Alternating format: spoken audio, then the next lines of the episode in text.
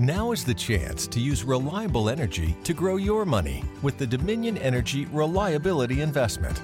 Our new investment product offers competitive returns, no maintenance fees, and flexible online access to your money. Make the reliable investment in reliable energy. The Dominion Energy Reliability Investment. To find out more, go online to reliabilityinvestment.com. That's reliabilityinvestment.com. Chicos, chicas, hombres, mujeres, sexo, sangre, gritos, violencia, furia, venganza, justicia. Terror 5, Terror 5, Terror 5. Sensacional estreno 5 de enero. Terror 5.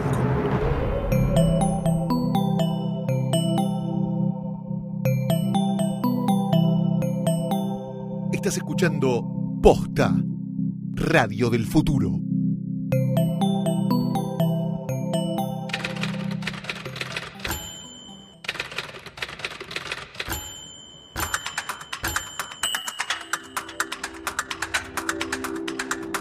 Buenos días, buenas tardes, buenas noches o cuando le estén dando play a esto. Este es el episodio 9, temporada 2 de Letera 22. Mi nombre es Santiago Calori El mío es Sebastián Rothstein. y tenemos a alguien muy, muy, muy, muy, muy, muy especial sentado aquí. Nicolás Gailurt. ¿Qué tal, Nicolás? ¿Cómo guionista estás? argentino. Padre de familia, hombre, Nicolás Gaylord.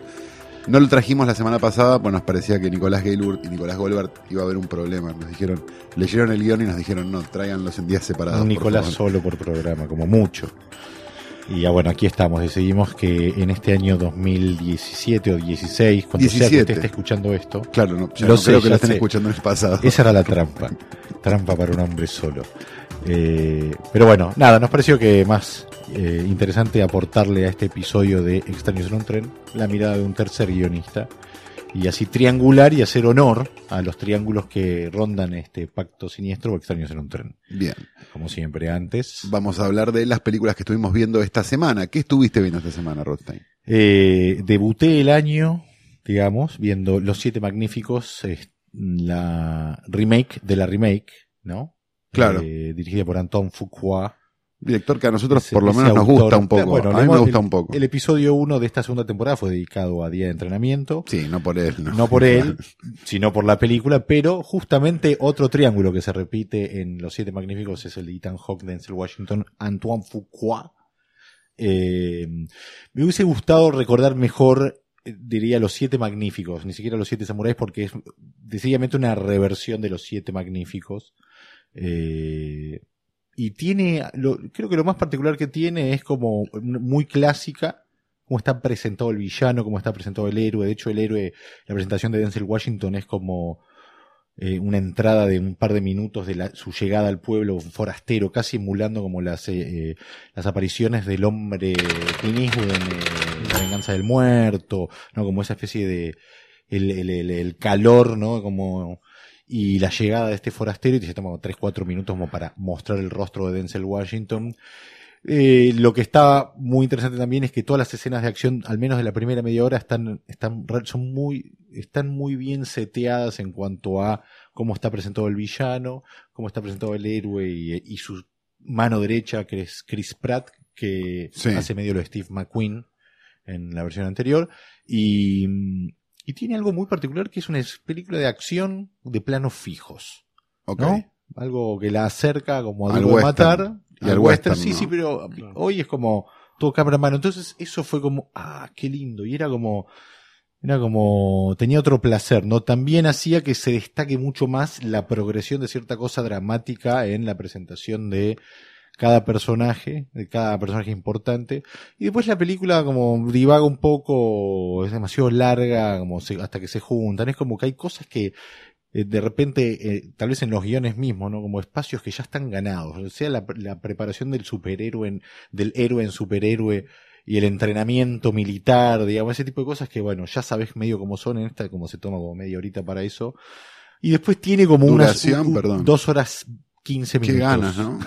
Y después tiene como una, un subtexto muy político en cuanto a la conformación de los siete magníficos y cuáles son los que después. Como esa armada brancaleone de sobreviven, deformes, claro. de, digamos, de outcast de, de, de, de la sociedad. Esto es como, digamos que los que peor la llevan son los yankees en estos siete magníficos, Claro. ¿no? Y las minorías son los que ti se juegan algo un poco más. O sea, es medio lo que se entiende por cómo está medio llevada hacia el final y cómo La está- cuestión política del momento del Sí, estreno de sí. la película, un poco. Con por el, con Nick- el peligro Trump, que ahora es. Sí, sí. Igual es como inofensiva, es, una, es como, está eso en la película, pero no tiene Me parece como- que Hollywood tuvo un poco esa obligación, ¿no? En el año, hubo como varias cosas así, como de. Sí. Como de, eh, ah, hagamos, no sé qué, no sé, ves ponerle la, la de, de Purge, la, la tercera, No la vi, sí, sí. tiene sí, un poco sí, eso también, digamos, Sí. como, como esa cosa de, de- de la, la coyuntura Sí.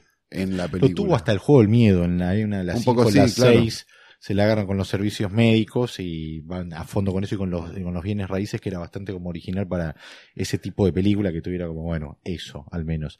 Así que bueno, eso es lo que vi. eh, Yo, yo como nena de Foucault la tendría que haber visto ya, ¿no? Eh. A ver, ir al cine, No tenés- Antoine sí. y tirar- y tirarle una bombacha. Pero me, me tiró para atrás mucho, A, que sea un western, que no es un género que a mí me vuelva muy loco, y B, que dicen que como es para 13 no tiene sangre. ¿Esto es así? Es cierto.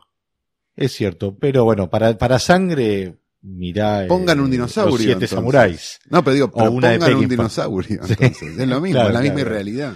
Sí, sí, sí, sí. Sí, es- es- está bien la observación. Se nota que está como, es una violencia limpia, se podría decir. Yo abrí el año, perdón, ver, estaba ¿sí? así. Ya eh, abrí el año viendo una película Pum para arriba, felicidad y buenas ondas para principio de año, que es El Club de Pablo Larraín. Ah, belleza. No la vi. Por el amor de Dios, qué maravilla. Extraordinaria. De Es la- extraordinaria, pasado. es de lo mejor que vi este año ya. No se puede creer la, el nivel de mala onda que tiene esa película. Yo hacía mucho tiempo que no la veía. Sí. Por momentos decía, esto ya parece Gaspar Noé. No, no en el sentido provocativo, sino en el sentido tenso Sí, y, sí, sí, sí, y sí. siniestro de la Sí. película. ¿De qué se trata? Te voy, a, te voy a contar, Nicolás, porque es hermosa la película. Es una casa en un pueblo perdido. de ¿Sabías de, qué se trataba cuando la empezaste a ver? Sí, tenía, tenía una idea, pero no tenía idea que iba a ser así. Una casa que tiene, un- que tiene la iglesia en un pueblo de playa perdido en el sur de Chile, creo que es, este, donde van a parar todos los curas que están cuestionados, digamos, en términos de pedofilia, en términos de cosas O- en la similares actualidad. en la actualidad y son, son cuidados, están al cuidado de una monja que no les permite hacer determinadas cosas y le da ciertos horarios y demás. Ajá. Llega un nuevo integrante a esta familia maravillosa y por una cuestión que para mí es una escena construida con un nivel de tensión hermoso, aparece una víctima de, de esta persona, o por lo menos suponemos que es eso, empieza a gritar en la puerta y todos estos personajes que no terminamos muy bien de entender qué es lo que quieren ni tienen ni nada, pero estamos empezando a entenderlo rápidamente por lo que grita el tipo, le dan un arma al tipo, al, al- al- al cura nuevo, y le dicen, anda y asustalo. Dice, porque no, esto no puede seguir así, ¿no? Estos curas, sí. Sale el cura, y cuando pensamos que lo va a asustar, se pega un tiro en la puerta. Y ahí empieza la película. Aparece, Sí, sí, aparece un cura como más progre, si lo querés ver así, que empieza, que entra a la ca- empieza a investigar cosas de la casa como, como una especie de, de- de consultor, no sé cómo, cómo llamar, un Sí, psicólogo de la Una iglesia. auditoría, una auditoría. Lo más psicólogo, claro, lo más psicólogo que puede tener la iglesia y empieza a preguntarles de la vida de estos tipos que están hace algunos, hace, hace 40 años metidos ahí adentro. Y esa nueva, este, ese nuevo personaje que entra a cuadro genera, este, toda una tensión interna dentro de una, cinco tipos dentro de una casa, digamos. Es eso Sí, la película. sí. La película llega a un punto de, de mala onda y de todo siniestro que es maravillosa, de verdad. Me parece, aparte tiene una cosa que a mí, yo disfruto mucho de las películas, de ese tipo de, de- digamos, en las películas que es, no hay un puto personaje bueno. Está difícil. No hay. Sí. Pero es porque uno, a nosotros nos deslumbran los monstruos. Claro, pero Los no hay, no hay uno bueno. Claro. Es, es- Entonces, es, eh, increíble. no, sí, sí. Y aparte tiene una cosa interesante de puesta también, que es La, que bueno, la, la, foto, luz, de, la luz sí. de la película es, es el sol, siempre está de frente al lente de la cámara. Entonces como que están en tinieblas y en sombras los personajes. Y hay algo como medio, como, como una imagen medio de, neblinosa. de video, ¿no? Tipo Ah. como, como, como unos colores medio perdidos y una, y una serie de cosas que, que- bueno, ya la Rain con No había hecho algo Sí. parecido, porque había filmado una película en 4.3, este, y en beta, en beta digital creo que era una cosa así. Sí. Eh, con lo cual, tío, le gusta jugar con el formato y demás, pero, pero la verdad que es como, es increíble, porque no deja de ser un thriller, no deja de ser, o sea, Sí, sí, un montón de, y a la vez una película para, para, para las, no te diría para la señora del Patio pero más o menos, este, con lo cual una película prestigiosa, llamémosla así, es maravillosa, sinceramente. Nico Gailburt. Bueno, yo un poco se complementa con las dos películas porque empecé el año viendo, volviendo a ver, eh, Asalto al Precinto 13 de John Carpenter. Y nada, es, por- es un poco se asemeja con las dos porque transcurre mucho tiempo en, un- en una locación también, que es un poco lo que vos contabas de la película, de la Rain, que es en la comisaría. Y, y eso, y con la que vos hablabas, porque es un western en realidad también, Sí. es como una reescritura de, de una película de Río Bravo. De Podría- Río Bravo podría podría, ser. ser. o de- Sí, sí. y no, está filmada como los dioses, la verdad que... Sigue siendo, yo la vi el año pasado sí. y sigue No la siendo como. mucho tiempo. la sigue Es muy increíble. La tengo, la tengo muy presente y es para mí interesante hacer como un paralelismo con su remake.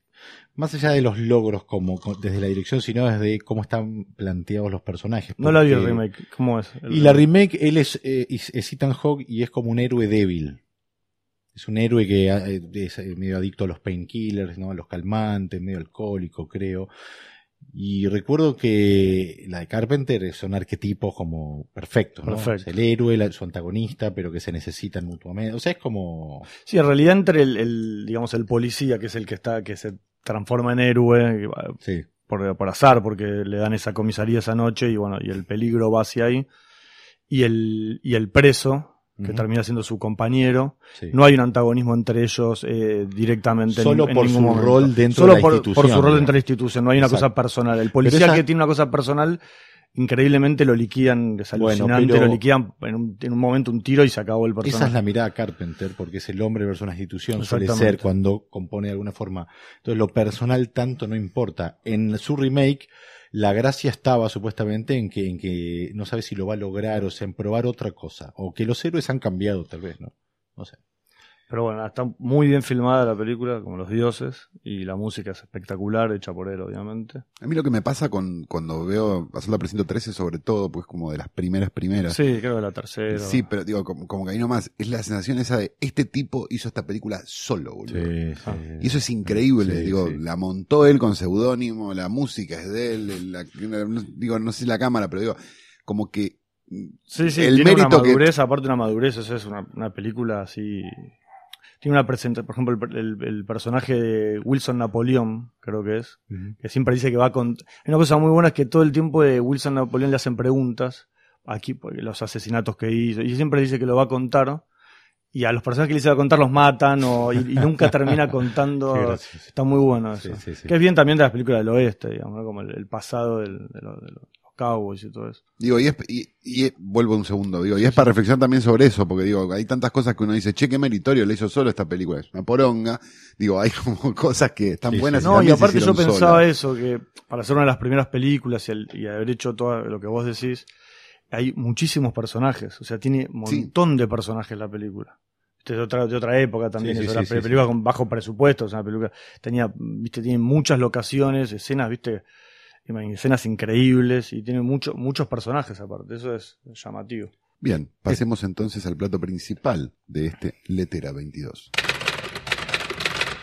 Y en este episodio 9 de Letera 22 nos vamos a detener un rato, lo suficientemente largo, con una película que nos encanta, una de nuestras favoritas de Hitchcock, por lo menos Sí. una de las raras o, o de las menores, si se quiere, de Hitchcock. De las buenas, pero que siempre está como en el banco suplente. Sí, exacto. ¿No? Entra, no entra dentro de las que, de las que todo el mundo este, ve, las primeras que ve, que es Pacto Siniestro, Extraños en un Train, Exacto. o Strangers on a Train, como quieran llamarla. Una novela de Patricia Highsmith adaptada por eh, Raymond con, con Chandler. sus historias, ¿no? Raymond Chandler y el supuestamente asistente de Ben Hedge, que está como no acreditado en la película, que se llamaba, tiene un nombre raro, Zenzi Ormonde. Creo que era una mujer, ¿eh? No- Era una no estoy- mujer. me parece.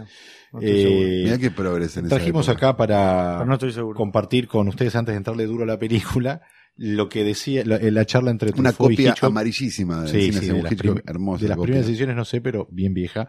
Eh, Forrado por si lo lees en el, en el tren para que no te sindiquen. claro. Pero Hitchcock dice este que Tra- Strangers on a Train eh, es parte de la filosofía que él llamaba Run for Cover, que es como antes que te tiren una película por encargo, buscate algo rápido por hacer. Y había dado con esto que, por lo que leí también, eh, fu- fue una opción que se hizo de forma anónima para que no le subieran el precio porque él estaba opcionando la novela. Eh, Truffaut le dice, lo he leído, es una buena novela, pero probable- probablemente muy difícil de adaptar. Y Hitchcock dice, en efecto, y esto nos lleva a plantear otra cuestión. Nunca he trabajado bien cuando he colaborado con un escritor especializado como yo en el misterio, el thriller o el suspense. Le está tirando un En palo este caso es Raymond Chandler, claro. ¿no? Al que se refiere. Y Hitchcock dice, la, Hitchcock dice, la cosa no marchó bien entre nosotros. Estaba sentado a su lado buscando una idea y yo le decía, ¿por qué no hacer esto? Y él me contestaba, bueno, si usted encuentra las soluciones, ¿para qué me necesita? El trabajo que hizo no era bueno y finalmente contraté a Sensi Ormonde, un ayudante de Ben Hedge, cuando terminé la planificación. El jefe de la Warner buscaba a alguien para escribir los diálogos y casi ningún escritor que quería casi ningún escritor quería trabajar en el asunto, a nadie le parecía bueno el material que tenía. Truffaut le dice, no me sorprende, precisamente a propósito de esta película, me, me he dicho muchas veces que si hubiera leído el guion no lo hubiese encontrado bueno. Realmente hay que ver el film. Creo que el mismo guion, rodado por otro cualquiera, daría como resultado un mal film. En síntesis, Chandler se llevaba los huevos en una carretilla de Hitchcock. Parece Algo que es sí. muy probable habitual. que haya pasado y que sea habitual. Un ego un poco Sí, arriba. Billy Wilder el de también Chandler. había escrito, laburó con Chandler Sí. y tuvo el mismo, tuvo, hubo problemas no similares en Pacto Siniestro. Pacto creo que es. siniestro, creo que sí. O sea que acá el factor, este, el conflicto Y parece después ser Howard de- Hawks hizo con él El Sueño Eterno, ¿cuál es? Eh, de, eh, Sí. no sé si la escribió con él, no recuerdo. Creo que Es de él la novela, no, ¿No sé la si está escrita por él? él. Eh, pero bueno, parecía interesante como arrancar con, bueno, que todos tienen que lidiar siempre con los problemas similares. En este caso era, en todo caso, la guerra de egos, Una guerra de egos con una novela que yo no he, sustentable, no digamos. he igual, leído, ¿no? no sé si No la leí. No leí la novela, este, Pero bueno, es algo que nos encontramos hablando cuando no, cuando estábamos antes de empezar a grabar un poquito eh, cómo se nota la mano de Hitchcock en la película, entonces que es como difícil tal vez identificar elementos eh, del guion en cuanto a, porque hay mucho, es, es- es imposible separarlo de lo que Hitchcock termina haciendo, o sea, este comienzo que tiene la película, ¿no? Los pasos que van como que yo a chocarse. ¿Cómo estaba escrito? más, más las vías del tren que también Sí. proponen como caminos que se bifurcan. Exacto. Es algo que está y como, y como un tema, como un tema subyacente todo el tiempo que se está ahí del criss cross, o sea, la, Exacto, la, el cru- la cruz. exactamente. Digamos que, se ve en el tren, que se ve en, en esto que decís y se ve también en el, en el encendedor del tipo con las dos raquetitas de tenis. Digamos, hay como un montón de, de situaciones donde esa cruz se ve todo el tiempo eh, co- como tema visual de la película, incluso sin siquiera que, que se nombre, salvo cuando se nombra el plan y se explican las cosas. En este caso, que está muy bien notado por Calo, esto de eh, los cruces que hay y demás, eh, el personaje de Bruno Anthony dice muchas veces, Chris Cross, ya, ya está como que ya es así, ya nos cruzamos, o sea, el destino como que preanuncia el destino fatal de la historia, el encendedor y demás, y todos los montajes paralelos que empiezan a, sucederse a partir de un momento en la película que eh, como enfocan aún más esta idea de los caminos cruzados. Hay un punto donde es una idea tan visual, ¿no? Que cabe preguntarse. Eh, Si eso está cómo- escrito. Si está escrito y en todo caso, ¿cómo está escrito? Porque es un guion, ¿y de qué guion estaríamos No, hablando? para mí, para mí, ¿no? perdón, eh, mi opinión, no vi el guion, no leí el guion, pero me da como la sensación de que lo que tenemos es una trama que sí está muy bien escrita, digo, Mm. a pesar de, de todo, y que Hitchcock obviamente le suma un layer enorme a, lo- a lo, a lo que, a lo Claro, que porque hace. aparte lo que tiene, me parece a mí interesante, es que el- la trama, que lo escuchaba un poco en, en un, en un especial que, que vi de la, sobre la película en realidad, pero que estaba bueno que eh, Bogdanovich hablaba de eso. Sí. No, o el de, el de- no era el sexto sentido, el director de sexto sentido hablaba. Shyamalan. Shyamalan hablaba de eso. Que lo interesante que tiene es como la, a, la- a medida que se construye la trama, se construyen también grandes personajes, digamos, Sí. en la película. Sí. Eso es una cosa que, que está buena, que no es una película, o sea, es una película, una trama muy eh, armada, que, que funciona muy bien, pero al mismo tiempo tiene grandes personajes. O sea, Sí. viste que no- no- o sea, todos los personajes son buenos, pero son Todos, digamos que lo que tiene para que sean buenos personajes es que todos tienen una, cumplen una función específica en un momento, ¿no? Desde la hija del senador, la mujer, la mujer que él ama, que Guy ama, que empieza a cobrar una relevancia porque es la que se empieza a dar cuenta y eso es todo puesta, es, le ve el pin de que dice Bruno, lo ve reaparecer, ve cómo se comporta y ve el comportamiento de Guy, que es Que su, obviamente su futuro está en el guion, seguramente, digo, de alguna Seguro manera. que está, Pero- seguramente. Pero, pero sí, hay algo de, de la, de la forma visual del tipo que hace que, que, que sea mucho mejor que Sí. información pasada. La hermana. La Para hermana. mí, gran personaje. Un Gran personaje, personaje. tan Hitchcockiano que es como casi la masajista de James La Stewart. hermana es la hija de Hitchcock. Bárbara, claro, Patricia Hitchcock. Claro, sí. que es- le da como el toque de comedia un poco a la. Sí, pero no, también pero, es- pero también le- destraba varias cosas Y también. es la lógica de las, las preguntas lógicas del comienzo, como igual lo van a, eso es muy No, y aparte tiene algo que es, para mí, que lo que,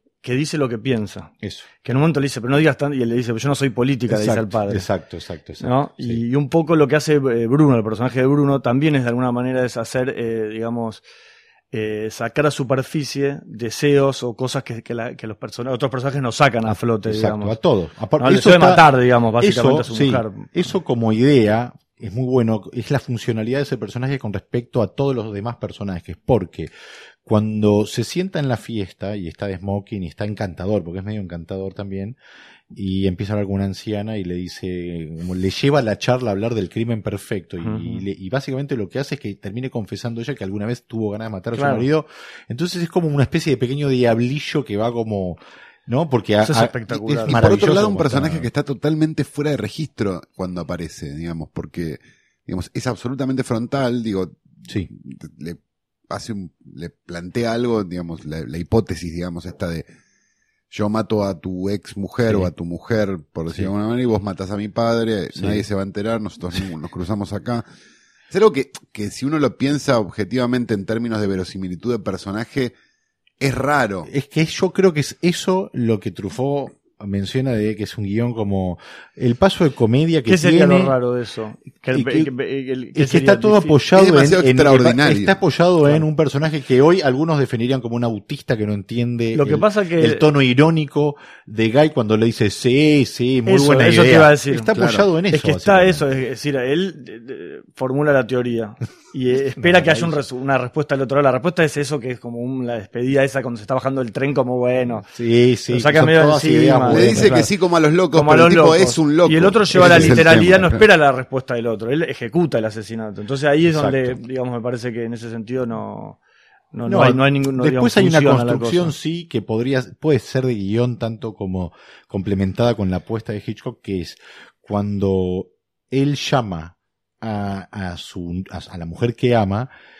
y le está diciendo no logré el divorcio de mi novia de pueblo, que además va a decir que está embarazada de mí, y empieza a haber un ruido que no le permite hablar, y lo que pasa es un tren que, le, que lo que yo entiendo es que le remite a la charla sí, que es eso, tuvo exactamente. ¿no? Con, Sí, con, sí, le trae de con vuelta el tema de Bruno que es lo que lo lleva a decir, la- tengo ganas de ahorcarla, que es algo totalmente entendible a- por cómo está llevado adelante toda esa situación.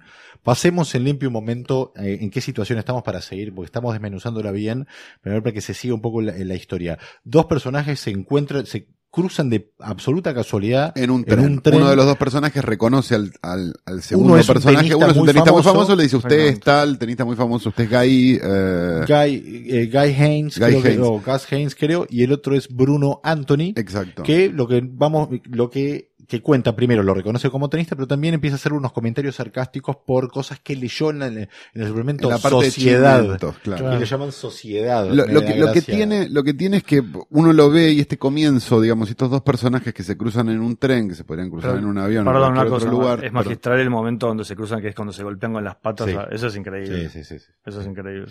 Que, digamos, lo hemos visto en un montón de películas y ya, digamos, teniendo en cuenta, digo, que esta es la matriz de todo eso, pero digo, es la matriz también de Mejor Solo que Mal Acompañado, Claro. ¿no? De Due claro, Date y un montón de esas películas, uno ya sabe que cuando aparece este personaje, esto va a traer un montón de consecuencias en el otro personaje. Supongo Sí, que los sí, que sí. vieron, como le, como le decíamos la semana pasada a Goldberg, ¿no? Esta idea de que Duro de Matar hasta los primeros 15 minutos es una película romántica si no viste la ficha y no sabes quién es Bruce Willis. Bueno, lo mismo, supongo que los que vieron, este, la película por primera vez, a lo mejor no sabían que esto estaba pasando. Los Es dos muy- que- Pero es muy posible, porque esto es de hace 50 Claro, y pico de claro. años, es muy posible que no supieran nada de qué iba. De hecho, leí que también es como, tiene un montón de, una parte de la mitología de la película i- involucra cosas similares a psicosis, como que por ejemplo, Sí, claro. había como boleteros que decían que si no llegabas al comienzo de la película era mejor que esperes a la otra función, que no había que perderse nada, lo que es, la primera escena es como la base de todo. Y el otro día, ayer hablábamos, o el otro día en realidad, hablando de Duro Matar, cómo, está, cómo a veces te- uno le enseñan que está mal presentar personajes a través de los diálogos Ajá. y no de las acciones. Y acá tenemos un ejemplo perfecto. Acá ese es un diálogo. Y es- y es sí. maravilloso De el eso habla, diálogo. Bogdanovich habla de eso, sí. sí. muy bien escrito. Muy bueno. Y, Yo creo que, que- que esas reglas están puestas en base a cosas que están mal escritas. y sí. ¿No? Es que en la Digamos, medida que funcione, vale claro. medio todo. Entonces no es un tema de, de- me parece, de oral o de visual, a No. pesar de que, digo, uno tendería a pensar más en términos visuales. Digo, me parece que es un tema de están bien escrito o está mal Claro, escrito. pero vos pensá hoy lo agarra, ese guion lo agarra alguien y tenés 10 páginas de diálogos nada más. Sin embargo, eh, lo que hace Hitchcock en ese comienzo, y eso es lo que para mí, Hitchcock, eh, al nivel dios cinematográfico, eh, encuentra el subtexto de esa escena, donde los plantea básicamente como espejos permanentemente a los dos personajes. Sí, Y sí. eso es, es porque el guion está bien escrito, y yo digo, sí. Porque ese diálogo, o sea, todo tiene que estar conectado con todo, y no es que están hablando de cualquier cosa, ni es arbitrario el diálogo. Así, si el guion lo haya terminado de escribir Hitchcock, que es muy posible que haya sido así, que haya, en todo caso haya dicho, escribí esto, escribí esto, escribí esto, porque es lo que el tipo Sí, sí. está viendo. Lo que eh, leí hoy es que terminó de. empezó a rodar sin el guion Hitchcock. Pero te- lo terminó. de la- las escenas de, de Washington. Perdón, nos vamos de vuelta para adelante, pero las escenas de. Washington las empezó a filmar, que fue las primeras que hizo cuando va- va- van en el auto y lo ve Sí, como un fantasma el tipo ahí. Es increíble. Sí, sí. Eh, las empezó a filmar y no tenían cerrado el guion. Y la asistente esta estaba en el, en el plató, digamos, eh, escribiendo el guion cuando estaban filmando. Algo similar a lo que sucedió con Placer Sangriento de Emilio Vieira, con distintos resultados. Sí, sí, sí. Y diferentes este, actores involucrados. Bueno, cuestión, estos dos personajes, el tenista famoso y el, y el, y esta especie de hijo de ricachones que está enojado con su padre porque pretende que él trabaje, o sea que es un tipo resentido y envidioso y demás, eh, empiezan, tienen como una escena de donde bonding sería en inglés, ¿no? Sí. Establecen un cierto vínculo de Me parece que tiene frustraciones. más que ver con, con una cosa más de, de- de- de paciencia infinita del tenista, ¿no? Porque Este, en realidad es como que va bueno, ya revelando estoy como- sentado acá, ya está, le voy, lo voy a escuchar a este, es más entretenido que mirar por la ventana. Me da como esa sensación. Sí. Hasta que las Porque cosas se aparte ponen lo- extrañas. lo- el tipo lo encara como usted es el tenista, no sé qué, y al final se va dando cuenta que revela una cosa que como que sabe, sabe bastante de la vida del... Sí, pero que medio que la arma ahí. Pero lo que, lo, lo que él hace es aflorar en el otro el deseo de, que en realidad no lo tiene, porque nunca lo expresa.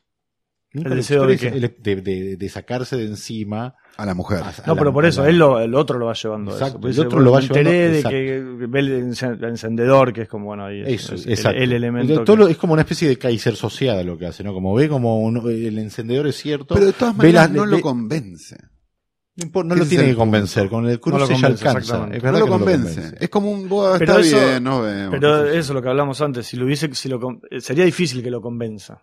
Completamente. ¿Entendés? Ahí, eso ahí, ahí- para, ahí para el ser lineales con lo que Sí. con- eh, para llegar a ese punto estas dos personas que se cruzan esta especie de hijo de ricachones eh, expone una teoría en la cual el crimen perfecto es yo mato al que vos querés que ma- matar y vos matás al que yo quiero matar es como intercambiar asesinatos Exacto. y como no hay conexión con la víctima no te pueden atrapar nunca el tenista quiere, quiere sacarse encima una primera mujer que le tiene que firmar unos papeles de divorcio para casarse con una nueva chica y este ricachón quiere sacarse encima a su padre. Exacto.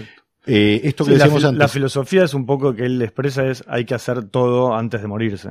eso por un lado, y la gente importante es la que hace cosas, que es algo muy similar hacer, hacer, dice, quiero hacer, a, quiero las, hacer. a las, teorías que la soga elabora, creo que dos años antes, el 1949, donde básicamente es la base del crimen de la soga, es básicamente raza superior, Mm. etcétera. Cuestión es que eh, para el ricachón que vamos dándonos cuenta que está medio loco, entiende que hicieron un pacto porque el tenista, Gas, le responde con ironía, como decíamos recién, como sí, sí, bueno, sí, estoy de acuerdo, estoy de acuerdo, y otro se lo toma como. Esto activa al personaje, claro. Activa al personaje a ir a matar. Exactamente, básicamente. Sí, no necesita mucho, ¿no? Para... No, ya tenía ganas, Pero pero, lo- digo, pero pero, sí, hay es algo como- donde está es como, esperando ah, ok, esto lo y va la a hacer. mata va, va, en- nos- también nos vamos enterando que esta primera mujer de él es como una especie de loca del De pueblo, loca, ¿no? Sí, claro. Que se acuesta Otra época, hermano. que el hijo no es de él, que es de- puede ser de cualquiera, y cuando el, nuestro villano la empieza a seguir, ella está con dos flacos Y encima lo mira a él. y lo, lo mira a o él. sea, lo seduce a él. sí, sí, es Putísima. Como, Como es muy. Eh, cuestiones Pero, que... sí, pero eh, para, hay una cosa que es zarpada, me parece a mí para la época, que al mismo tiempo está embarazada. Exacto. No, no, es tremendo. Encima. Sí, sí, sí. El tema al cual después no se vuelve. Es bastante avanzada la posición de, de Por este eso. personaje. Sí, también hay que decir También, que también es un digamos, en la moralidad de la época, me parece que, que lo, que lo permite matarlo. Eso ¿no? por un Digo, lado, poco, y por es otro un horror lado- lo que digo, pero. No, pero es que es, la- es dentro de Como la que no se le da mucho lugar a eso, ¿no? No, Eh, eh, pero, es, perdón, es dentro de la ficción.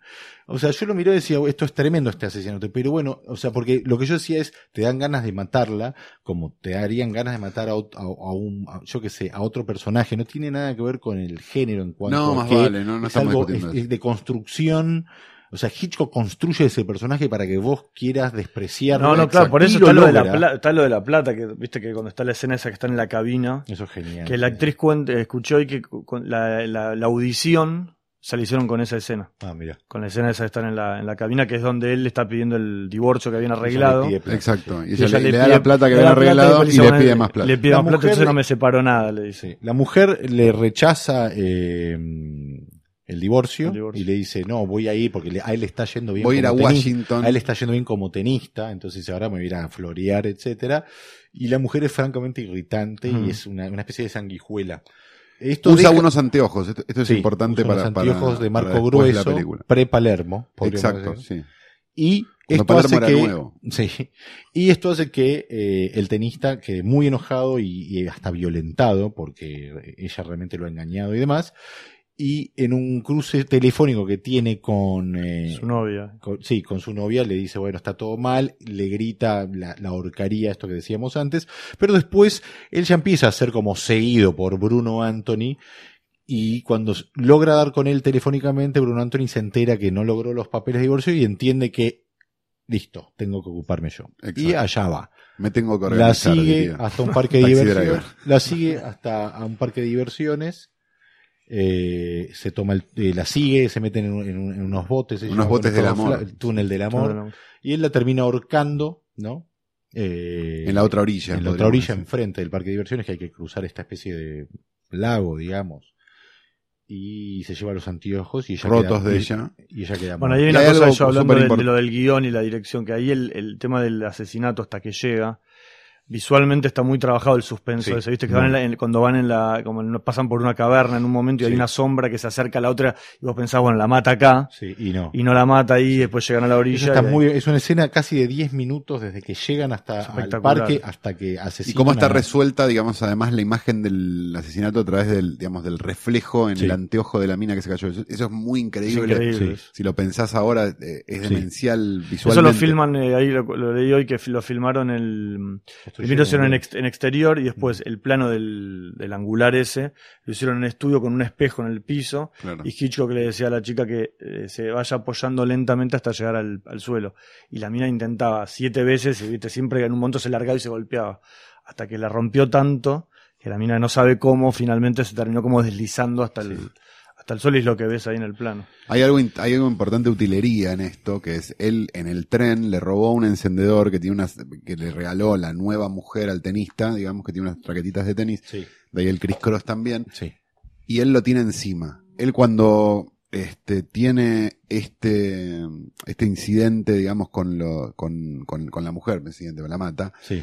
Se le cae el encendedor, lo junta, y yo creo que ahí es En realidad, donde el perdóname, en realidad lo que pasa es que cuando se, cruzan se lo olvida. Exacto. En realidad el personaje Guy se olvida el encendedor eh, antes de Sí. despedirse de Bruno y termina la secuencia esa que Bruno agarra el encendedor y lo mira. Exacto. Entonces, y eso va a ser un poco asesinar, su seguro claro. de vida durante toda la película, porque cuando la va a asesinar se cae el encendedor, lo junta, pudiendo dejarlo, y después ahí también se ilumina sobre algo que pasa después. Correcto. Entonces esta idea de que si yo tiro el encendedor ahí, donde murió la mina, Lo inculpas al- lo automáticamente culpas al otro en un mundo sin huellas digitales, ¿no? Es Exacto. una película un mundo Sí. sin huellas digitales. Sí, sí, sí. Pre, todo Pues eso. todos le Sí, sí. agarran armas así con la mano, Sí. las dejan.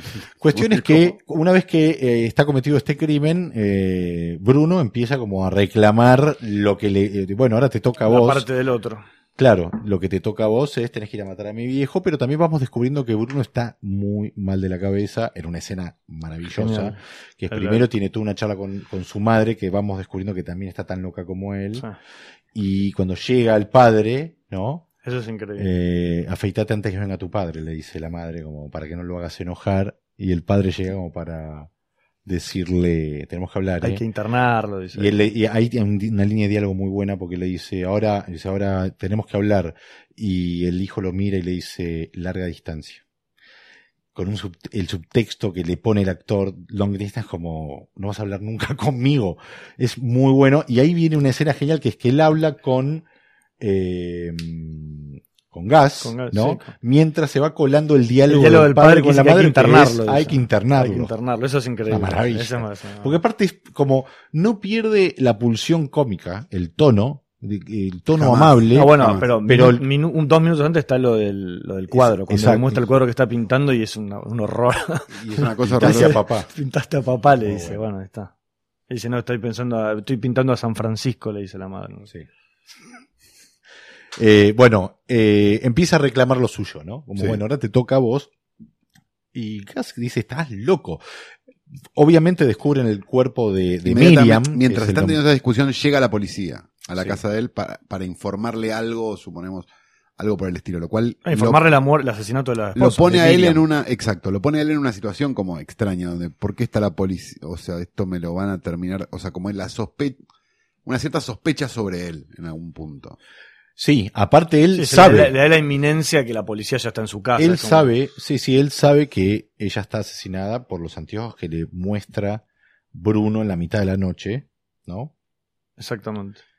Y entonces él, él- es, ahí la construcción es muy buena porque él decididamente empieza a actuar, no es responsable, pero calla porque hay algo de culpa, algo hay, que es medio uno de los temas de Hitchcock, o el falso culpable, obviamente.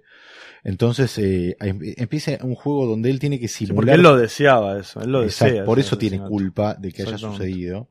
Pero nunca duda en hacer su parte. Sabe que no la va, porque es una locura realmente el plan. Eh, tiene que actuar ante su. Claro, el plan su- lo que implica es que él vaya y mate al padre ahora Exacto, él, ¿no? exacto. Cuestión es que eh, como que la, la red se va cerrando, para utilizar una metáfora un poco tenística. La red, se- no, ni siquiera es tenística, pero bueno. Es más de pesca. Es ¿no? más de pesca, sí. La red se va cerrando un poquito sobre él porque este Bruno empieza a aparecerse en diferentes eventos sociales y empieza a ganarse un poco la simpatía de, al- de una parte del entorno. Y se convierte porque- como un poco en una, como, como en la ex del infierno, ¿no? Como en cada lugar al que va aparece Claro. este tipo, Sí. que él no puede terminar Sí. de explicar demasiado qué relación ¿Quién tiene es? con la un gente. fan, dice. Él dice, es un Al fan. principio. Y después lo va Pero- tratando de arreglar un poco más y demás. No, le, que- lo, lo- lo intenta hacer entrar en razón, que es Lo genial. que pasa es que se le va dando, en- o sea, el, el plan se le va dando vuelta totalmente, que es que no tendrían que tener ninguna relación y lo que empieza a pasar es que se empiezan a relacionar y empiezan a verlos cada vez más Exacto. relacionados, por lo tanto las coartadas empiezan a, hacer una cosa como entre él y el otro ya. Exacto. Exacto. Ahí a- a- a- a- al tenista, a Guy, le ponen una especie de ángel de guardián, le llama él, que es una Génesis se llama, es un policía. Un policía. Está ahí para seguirlo porque la coartada que él tenía no se sostiene porque era básicamente un diálogo que había tenido con un, un borracho en un tren y entonces tiene Eso como una, especie de custodia, sí, sí, sí. Son muy buenos. Habló de cálculos. y Hablando de, cabras. hablando de, No me claro, eso, hablando de, tan, o sea, es como casi algo que hoy algunos podrían llamar qué mal lo que es con el personaje, ¿no? Sí. que le ponga una cortada que está ahí a servicio y se desarma simplemente porque uno de los dos personajes estaba borracho y no se acuerda de nada. No construye nada para desarmar esa cortada, sino una serie como de, de- de malas fortunas, ¿no? Algo que eso Hitchcock lo manejaba perfecto. Sí. Es como decir, justo Marion Crane cayó en el Bates Motel, Claro, digamos, claro. ¿no? Es como que eso no, nunca lo cuestiona, está con, o sea, Bueno, funciona Ah, por eso porque- usa también el humor negro un poco Hitchcock siempre, ¿viste? Para, para muy irónico. la ironía esa, ironía. entonces la- lo, lo pasa así. Bueno, es una película que tiene bastantes cosas. De hecho, termina, esto después lo, lo vamos a, a ver seguramente al final, pero digo, termina casi con un final de sitcom, ¿no? Muy parecido a la, la ventana indiscreta al final, de Claro. hecho, ¿no? Como una especie de mirada irónica o cínica de lo que acaba de suceder. Ahora, hay una cosa muy buena que, ¿no? Hitchcock decía siempre que cuando, o, o no sé si Hitchcock, pero cuanto el villano mejor logrado esté, ¿no? Ah, venimos de Hans Gruber, uno de los grandes villanos. Claro. Este villano tiene un momento muy bueno que podemos hablar un poquito del subtexto. Son dos momentos que se repiten a lo largo de la película de forma invertida. Hay un momento que es cuando él la empieza a seguir a Miriam en el carnaval, se le presenta un niño vestido de vaquero, Ah, lo apunta perfecto. y le dice, pum, pum, te, te atrapé o algo así, y él le, le, Le quema el globo le con quema el globo y le explota brillante. ¿No? Debe haber sido muy gracioso igual en esa época porque lo define muy bien, pero está hecho en serio y el actor... Ahora, en la pelea final sobre el, eh, El corralito, el corralito, el carrusel, entre él y Guy, hay un nene arriba de un caballo que le empieza a pegar. No sé si Claro, sí, sí, sí. sí. ¿Es el mismo nene? No, no, es- no importa, es otro nene Ah, bueno, que- y, él- y, y Gail lo salva y Guy salva al niño. al, al niño. Entonces ahí y está este, eso me parece como interesante, sobre todo porque, porque Bruno es un hombre que prácticamente no tiene familia, no puede formar familia ni nada, el otro está intentando formar una familia. Bruno asesinó a una mujer embarazada, ¿no? Sí, claro. Y ahí, en un momento dije, bueno, tal vez es un... Es Creo un que el único que ayuda a Bruno es al ciego. Sí, para disimular. Para disimular. Queda claro igual, pero sí es como para disimular. Y En para que- como para, sí, sí, como para salir de la situación. sí, sí, sí, eso es muy Lo que pasa es que también hay un, me parece que hay un desbalance muy grande entre Bruno, que puede hacer las atrocidades más terribles, y Guy, que la verdad que es, es un débil, o por lo menos se, va convirtiendo Ahora, un poco en menos débil, pero no termina de, de dejar de serlo, que hace que uno, no digo que quiera que, que, que gane Guy, que gane Bruno, digamos, pero hay algo como, como muy, muy, me parece desbalanceado Sí. entre lo bueno que es el malo y lo malo que es el bueno. Puede ser. No, pero lo increíble es que cuando el tipo, adelantándonos, se le cae el sí. encendedor, Sí, no, digamos, adelante, ahí, sí. cuando se le cae el encendedor, Es un vos- niño desesperado. O sea, la cuestión de la infante, eh, toda la película, eh, Bruno es un niño, digamos. Sí, o sea, de hecho, duda, la- exacto. el tema de la, de la, del, del carrusel al final y todo, digamos. Y No él es un nene con la, con la madre, Sí, o sea, sí, la madre piensa que es un travieso, Exacto. que hay que con- consentirlo, es un consentido, es un nene eso, consentido. a eso a, a eso iba con esta mención de las dos situaciones de los niños, porque eso es algo que eh, tal vez estaba en el guion, porque es algo que está muy eh, muy presente a lo largo de toda la película. Seguramente como- estaría en la novela, yo creo eso, no, no sé en el ser. guion, pero... Bueno, pero digo, en cuanto a la adaptación, es- es de- si eso está en la novela es algo que han decidido dejar y, y funciona bien en la película porque cuando es identificas base de todo. cuando identificás que, qué tipo de, de personaje es Bruno Anthony y el vínculo con su mujer y con su madre y su padre y demás, es un niño travieso que tiene ya 30 años Claro.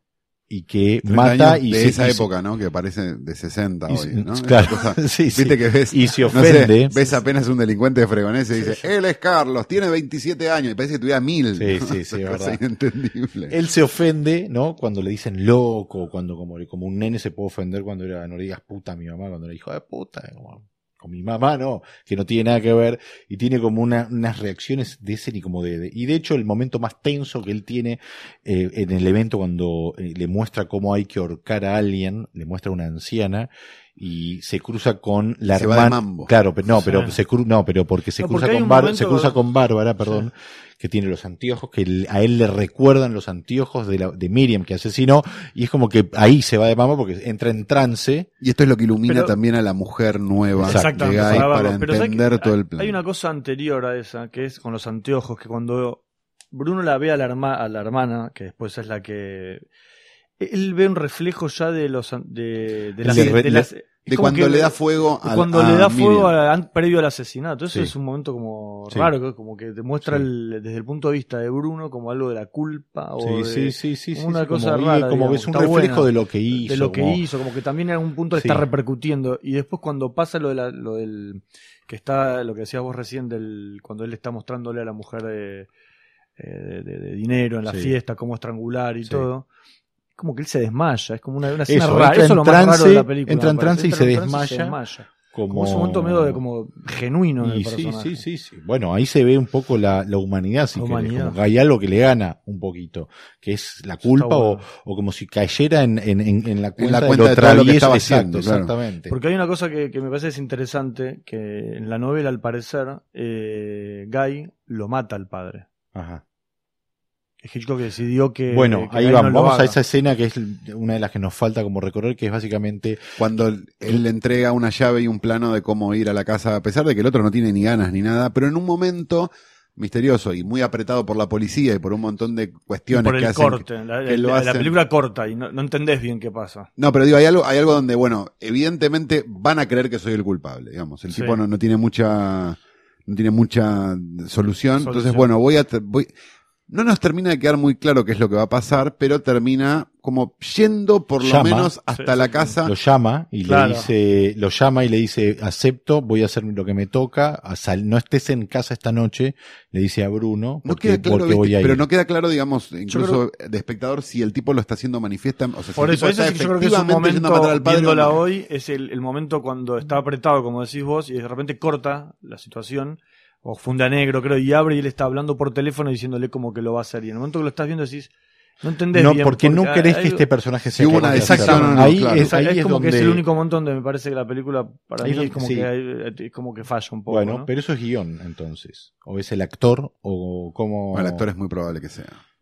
Sí, Como pero no te lo- también puede, puede no estar. eh, lo que pasa es que hay- necesitas una. Habría que pensar si en la escritura. O sea, ese es el ejercicio, en todo caso. Es como, bueno, ¿cómo está escrito eso? ¿Puede llegarse a, ¿Se podría llegar a ese lugar? Tal vez sí. Hitchcock creo que lo que mencionaba justamente era que ese actor era un poquito débil para ese Claro. personaje y tal vez ahí tenía que mostrar una malicia. Claro, Ahora, no tiene, claro, no tiene como ma- Malicia. matices el No, personaje, no. digamos, como La- muy plano todo el tiempo. eh, el actor. el actor, tal vez. Sí, sí, el No actor, sé, el actor. pero de todas formas, él va hasta la casa del padre de Hace Bruno la Anthony. recorrida, sigue el plano, cuando llega a la habitación tiene del un, padre. perdón, donde- un momento parecido a la, la subida de la escalera similar a, a- él decía que a diferencia en psicosis, Psicosis. donde en psicosis eh, la subida de la escalera era para estirar un momento acá no había que distraerse demasiado con nada porque si no uno iba a adivinar que no el, el padre no iba a estar en la habitación sino que iba a estar Claro. Bruno. Bruno que es justamente lo que sucede que es maravilloso y hasta funciona de forma simbólica también, ¿no? Porque que él ocupe el lugar de su padre, eh, o sea que eso sí podría decirse que es una, una idea que puede estar planteada en el guion y que después uno ve o no ve esa significancia o lo que sea. Y le dice, así que venías a, me, así que usted, y lo trata de usted Aparte está como, con un smoking. Sí, está con el smoking blanco dentro de la cama, es una maravilla. Bueno, y me digo que lo apunta con el arma y, él, y, y Guy le dice, no lo voy a hacer, se acabó, estás loco. Eh, bueno, listo, fue. Y ahí eh, hay un último intento por la novia de Bruno, de la novia de Guy, ¿no? de Anne, que lo va a ver y va a hablar con la madre. La madre le dice, no, es un chico travieso, etcétera, etcétera. Aparece Bruno.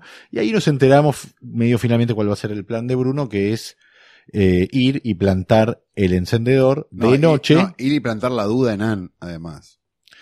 Porque lo que él Sí. dice es, yo Sí. junté esto. Sí. Ah, la psicopatía, día- totalmente. Exacto, la, el día sí, que sí, él sí. la ahorcó a ella. la psicopatía, como Exacto. que los quiso Y le salvar, muestra el encendedor que esto- ella le regaló a él. él lo hizo por el otro, pues es un psicópata, se, termina psicopateando a todos, claro. Sí, exactamente. Él lo que le dice es, y esto es muy sencillo, yo voy y esto lo dejo ahí de noche cuando nadie me ve y cuando van a revisar la escena del crimen se van a encontrar con esto. Básicamente le dice el, su plan Exacto. que cuando Ann lo comparte con Guy, Van duda pero, pero lo ti- tiene claro cuando ve a la madre ya se da cuenta que están todos medio locos.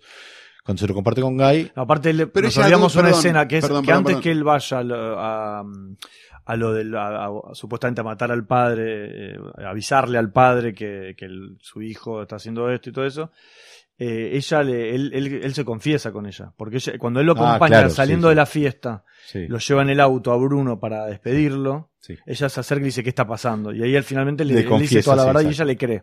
Sí, Veo que en el momento le cree, no, no, Sí. no, no, no hay como te- un tema con eso. sí. Pero, hay- digo, pero hubo una duda subyacente un tiempo. Sí, digamos. Sí, ah, sí, sí, previa, sí. por Había demasiada casualidad. No, porque lo que primero que, le, pueblo, lo primero que le dice ella es cómo hiciste para convencerlo para que lo haga y se ves si vos te preguntaste eso la, La policía, policía también se lo va a preguntar, preguntar, claro. Claro.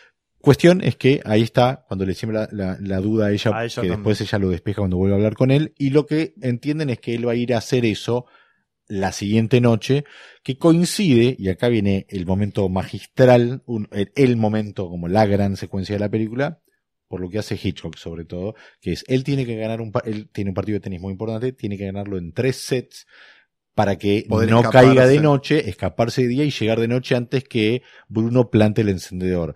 Entonces el, el, el- el paralelismo que se establece es entre los dos personajes. Uno yendo a dejar el encendedor eh, en la- el- ahí en la, en la isla enfrente del túnel del amor, donde asesinó a, donde asesinó a María, a él Miriam. pierde, no, perdón, estás, te estás confundiendo. Él pierde el encendedor. No, todavía no Ah. llegó ahí. No, no, no. Estamos ah, en el plan. está en el plan. Están yendo. Perdón, pido Y- disculpas. No. Y, eh, y Guy, y Guy, eh, empieza a jugar su partido de tenis donde con la ayuda de su novia y la hermana de su novia va a poder escapar de este policía Génesis que está encima de él.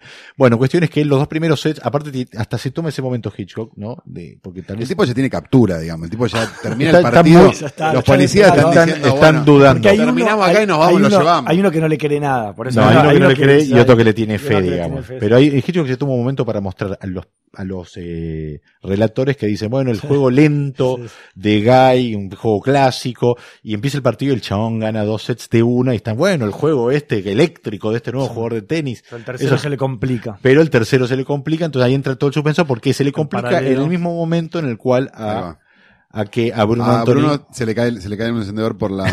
Bueno, ahí, don- y ahí la donde yo te decía que eso es. Rejilla de la. por la rejilla. Y cuando él intenta agarrarlo, que hay un plano que va y viene el montaje, que es la mano de él intentando sí, sí. agarrarlo, ahí vos querés que lo agarre el Sí. tipo. Pero más vale. No Eso querés es que pierda. Ahí lo que vos decías del, ¿Por qué? Pero, del- del ¿por qué? malo y que Sí. te- un poco te identificas Vos ahí querés que el tipo pierda el tenis, se les tire y que el otro agarre el encendedor. Eso es me, obvio. parece, me parece que es por el, porque el actor del que villano es el maravilloso. actor, más vale. Sí, sí, sí.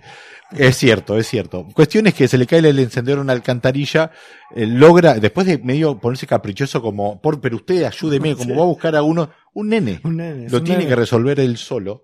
Mete la mano, se le cae un poquito más abajo, lo logra agarrar mientras eh, Guy gana su partido de tenis, escapa, y esta es buenísima porque el, el montaje paralelo es escapa en taxi, después se va a un tren.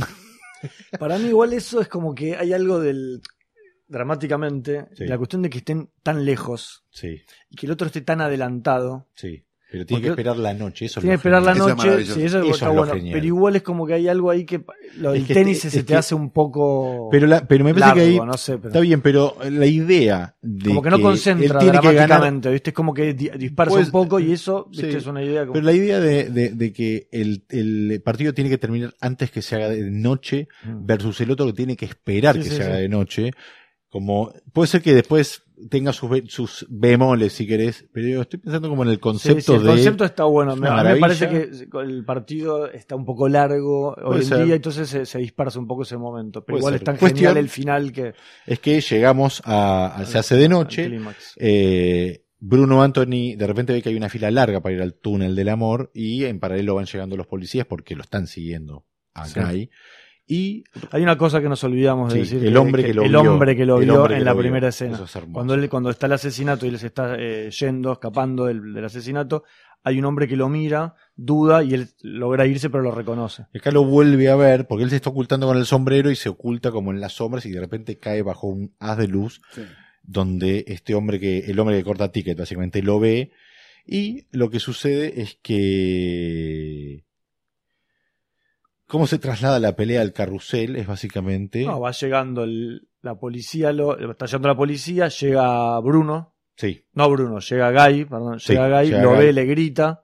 Y es como que confluye la policía y el que lo reconoce, Guy, y el tipo no tiene como. como no pero están todos los botes ocupados por eso Sí. no avanzan y él necesita llegar del otro lado para dejar el eh, no Sí. el encendedor Sí, el ahí Encendedor, sí claro, pero ahí por eso. confluye todo en el Y carrusel ahí es que, ahí, que ahí se escapa de la, de la fila, porque Exacto. ya llega toda la. se sube al carrusel donde hay adultos y niños ¿no? Exacto. y eh, eh, cuando sube al, a- al carrusel el, uno de los eh, uno de los que como uno de los que trabaja en el carrusel cae sobre una palanca y hace no. que No, es increíble. El policía, es una cosa, eh, otra cosa como de incorrección que hablaba Santi, es el policía dispara y lo es- mata al tipo que del- a un inocente. Ah, sí Hay un tipo que está Sí, moviendo sí, las sí. palancas que le pega un balazo a un Eso. policía y lo mata. Que hay algo igual fantástico, además de y eso hace que el carrusel empiece empieza a ir girar sin control. sin Hay control. algo muy increíble, digo, de- la vi hoy de vuelta Eh. y sigue estando bien filmada esa secuencia. Sí, no, es Porque impresionante. pasa, viste, que uno tiene como que perdonar cosas en las películas, de- digamos, que tienen sesenta y pico de años como esta, que es como uno dice, bueno, está bien, para la época Sí. uno entiende que... La verdad que, o sea, la secuencia de Carrusel está filmada Sí, perfecta, no le ves- sí. No le ves la... Sí, e-. No, pues digo, No. a la película le ves la época en pavadas, porque Sí. los ves a los dos No, policías bueno, pero que- parece que esa es la, la- en- la genialidad de Hitchcock. que digo, los dos policías filmados en set, ponele cuando el tipo se escapa con el auto, Sí. es una pavada, que la ves y decís, ¿qué, por, lo mismo el cruce en el museo de los tres También. que es un back projecting que se nota Sí. y si Pero, pero, pero, la- pero sin embargo va. lo otro es La maravilloso. otra es Sí, sí. magistral. Bueno, cuestión es que la pelea sobre este carrusel que va a mil por hora y es mano a mano los dos con este niño arriba de un caballo pegándole cosas, y un señor, un anciano que trabaja en el carrusel que va por debajo de la plataforma para parar este descontrol. Eso según entendí, perdón. Supuestamente es real. eh, Según entendí lo que es- Bogdanovich contaba que Hitchcock le, le dijo que uno de los momentos que más miedo había tenido Sí. en, en toda su carrera era ese momento porque parece Era que fue real. real que el tipo se metió Sí, abajo de la plataforma de la, sí. de la calecita, del carrusel, para detener el, detenerlo, Sí, porque está fuera de control. ¿no? Sí. Eh, lo detienen. Y se, va que- de, y se va de eje completamente el carrusel. Sí, se va de eje, cae, se- caen los niños. Niños, no importa nada, Sí. claro que también Todo, es maravilloso caballos y de demás. época.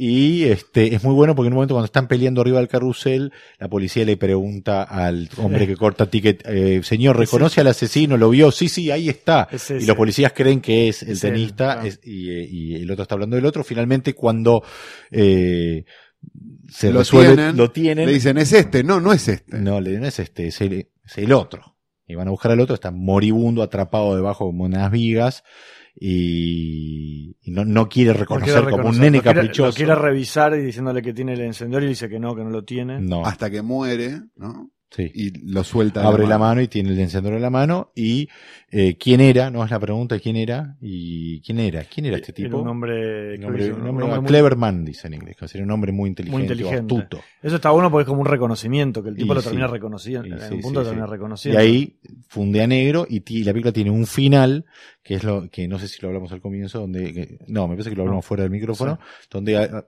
hoy leíamos que algunos eh, refieren ese final como el happy ending que le pidió el estudio a Hitchcock, eh, que es básicamente él ya casado. Llamándola. No, No, primero primero, hay un él la llamado, llama a primero ella, le dice, Ah, todo sí, bien, sí, no sí, sé sí, qué, sí. felicidad en la Bueno, familia. Sí, sí, sí. Exacto. Que también es va- podría terminar en el Podría, carrusel la película sin lugar a dudas. Y después viene esta una especie, especie de epílogo, ¿no? Sí, como un. Él ¿cómo está se llama? Tiene sentado, un nombre, una coda. Sería. una Una coda donde una él coda, está sentado y se choca los pies con el hombre que tiene adelante, que es un cura. Un curas. Y como ese choque de, pie, de pies le remite al origen. En el medio hubo uno, ¿eh? en el medio hay uno casual que no tiene, Sí. o sea, no pasa nada, pero pasa también. Sí, es verdad. Es verdad. Y, Y el, va- tipo le vamos a pre- y el tipo le pregunta si usted es gay. ¿cómo es? No, Sí, no me está leyendo la, revista de deportes, el, Sí. el cura. Y el, y el tenista le dice. No, se levanta y se no, va. y y se va se como van a otro no. lugar y ahí termina la película. Y es este un final similar a La Ventana Indiscreta, como cuando este. No me acuerdo el nombre del personaje de La Ventana Indiscreta, pero James Stewart, Stewart. después de resolver el misterio y tener las dos piernas quebradas, ahora le está dando la espalda a, a la ventana. Entonces se, se asemeja bastante. Hay un montón de, de similitudes, de ideas que Hitchcock después repite en diferentes películas. Eh, igual es interesante ver cómo sube la escalera acá eh, Farley Granger, que es el protagonista, el tenista, y cómo sube la escalera Arbogast en Psicosis, El que son policía. dos momentos totalmente opuestos, Claro. dos, escena- dos escenarios iguales. Es ¿Y que es por muy qué? parecido, en un punto la idea es un poco parecido porque hay alguien disfrazado de alguien también. Por eso, digamos, entonces hay, como... Exacto. Porque lo, lo del tema de la madre es muy parecido a, si- a psicosis, digamos. Sí, porque sí. ese es un psicótico también, Sí. de alguna manera. el- Una especie de Norman Bates. Claro. Que no llega tanto. Se disfraza, No. se hace pasar por el padre en un momentito, ¿no? Claro, sí, sí.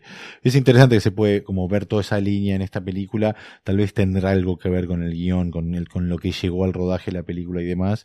Pero justamente en las películas como, como esta, con las películas de Hitchcock o con directores donde realmente se nota su mano al filmar, a veces los guiones, este, terminan muy amalgamados con la película y es difícil como Sí. discernir qué es qué y qué no. Pero hay cosas que sí se pueden rescatar, como esto que logramos descular de eh, la niñez, su vínculo con la madre, el padre, y a quien mata, está embarazada, etcétera, etcétera. Eh, bueno, estamos, eh, hemos hablado de Extraños en el tren, una película de Alfred Hitchcock escrita por Raymond Chandler y el nombre ese raro, James siquiera. Ormande, una cosa así, asistente a Ben Hedge. Gracias, Nico Gaylor. No, gracias a ustedes. Pero antes de irnos, deberíamos terminar este capítulo con una frase de Argentores. Pero Argentores hace muchos años que no cambia la página. Y esta es una denuncia que queremos hacer desde Letera 22. Queremos seguir riéndonos de las frases de actores que hablan de guion. Así que por favor hagan un refresh, porque estamos hasta con las pelotas en una carretilla de leer la de Alberto Sordi. sí, señor. Desde aquí muchas en gracias. El, en el último episodio, En el último episodio, una película esperada por todos. El Vamos último a- episodio de la Tela 22, previsualizarlo a los fines de, de poder este, disfrutar Sí, del episodio. La película con- está en YouTube. con la misma seriedad con la que hablamos de Duro de Matar o De Extraños en Fondo el Tren, de Pickpocket de Bresson, vamos a hablar de Susana quiere el negro también.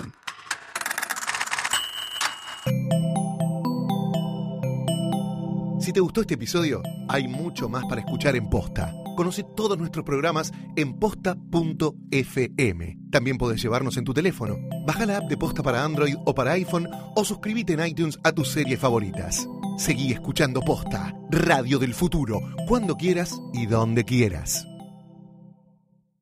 Free stuff is awesome, but free stuff that will spice up your bedroom is even better. Just go to adamandeve.com and select almost any one item for 50% off, and then we'll load on the free stuff. Just enter this very exclusive code, MUSIC, at checkout, and you'll get 10 tantalizing free gifts, including a sexy item for him, a special toy for her, and a third item you'll both enjoy.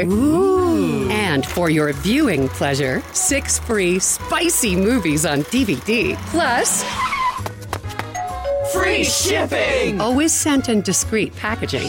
So go to adamandeve.com now. Get 50% off plus 10 free gifts when you enter the exclusive offer code MUSIC. That's M U S I C, because without it, no free stuff. That's music at adamandeve.com.